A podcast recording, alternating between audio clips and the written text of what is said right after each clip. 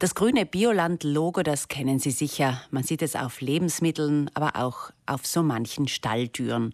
Es bedeutet, hier wird bodenschonend und nachhaltig gewirtschaftet. Dieser Südtiroler Ableger von Bioland Deutschland ist aber noch nicht alt. Vor 30 Jahren wurde der Verband aus der Taufe gehoben. Einer der Taufpaten damals war Thomas Hafner aus Derlan, der erste Vize-Obmann von Bioland Südtirol. Mit ihm bin ich jetzt telefonisch verbunden. Guten Morgen.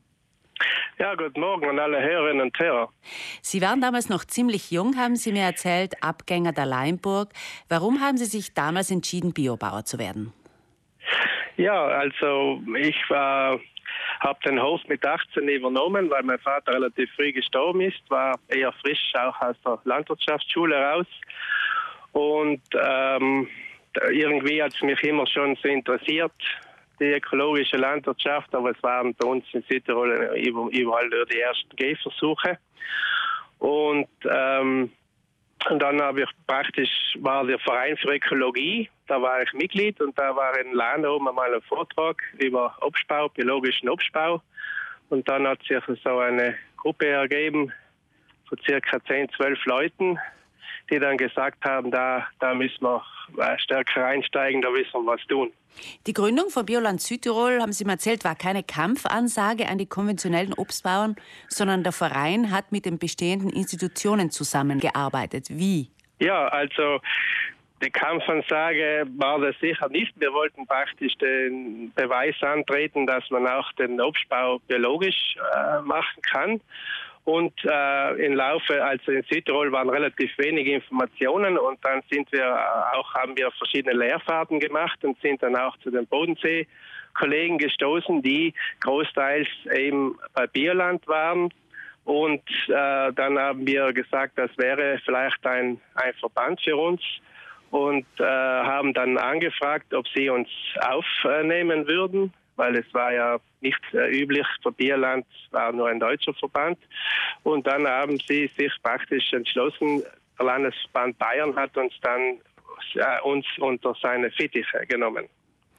Äh, wie war es denn mit den Obstgenossenschaften äh, in Südtirol? Wie, es mussten ja die Äpfel auch gelagert werden, sie mussten verkauft werden. Wie war da die Zusammenarbeit? Ja. Ja, wir haben gleich schon, also was man dazu sagen muss, diese ursprünglichen Betriebe waren alles Vollerwerbsbetriebe und das ist auch ein bisschen stolz von uns, dass praktisch die Betriebe äh, haben praktisch den Beweis erbracht, dass man auch von biologischem Obstbau leben kann, weil diese Betriebe gibt es eigentlich alle noch, beziehungsweise sind sie in der zweiten Generation schon übernommen worden. Wir haben immer versucht, mit den Genossenschaften und mit den bestehenden äh, Institutionen ähm, ein gutes Auskommen zu finden, weil wir wussten, dass wenn wir neue äh, Strukturen aufbauen würden, ähm, dass das auch ein Hemmschuh wäre für die anderen Kollegen, die doch dann später zu uns dazugestoßen sind. Also es konnte jeder Bauer in der Genossenschaft bleiben, wenn es die Genossenschaft gewünscht, gewünscht hat. Und auch die Vermarktung wurde sofort, die ersten Kilo Biolandäpfel wurden sofort schon auf dem Biomarkt, äh, großteils in Deutschland, schon platziert. Eben, es gab diesen deutschen Markt für Bioobst. Wie war denn die Nachfrage damals in Südtirol selber? In Südtirol selber war, war die ganze Bierszene sehr klein, eher ziemlich ein Nischendasein. Und durch den, dass wir praktisch äh, schon relativ auch größere Obstbaubetriebe da umgestellt haben, wussten wir von vornherein, dass wir äh, praktisch äh, exportorientiert arbeiten müssen. Herr Hafner, gab es bei Ihnen in Terla nie Probleme mit Abdrift und Pestizidrückständen im Bioobst, wie man sie heute im Oberfinchgau kennt? Ja, die gab es sicher jetzt bei mir persönlich ähm, traf es jetzt nicht so zu. Es, man konnte sich mit den Nachbarn relativ gut äh, verständigen. Es gibt auch heute noch teilweise äh, Probleme, die dann doch wieder gelöst werden in guten Einvernehmen.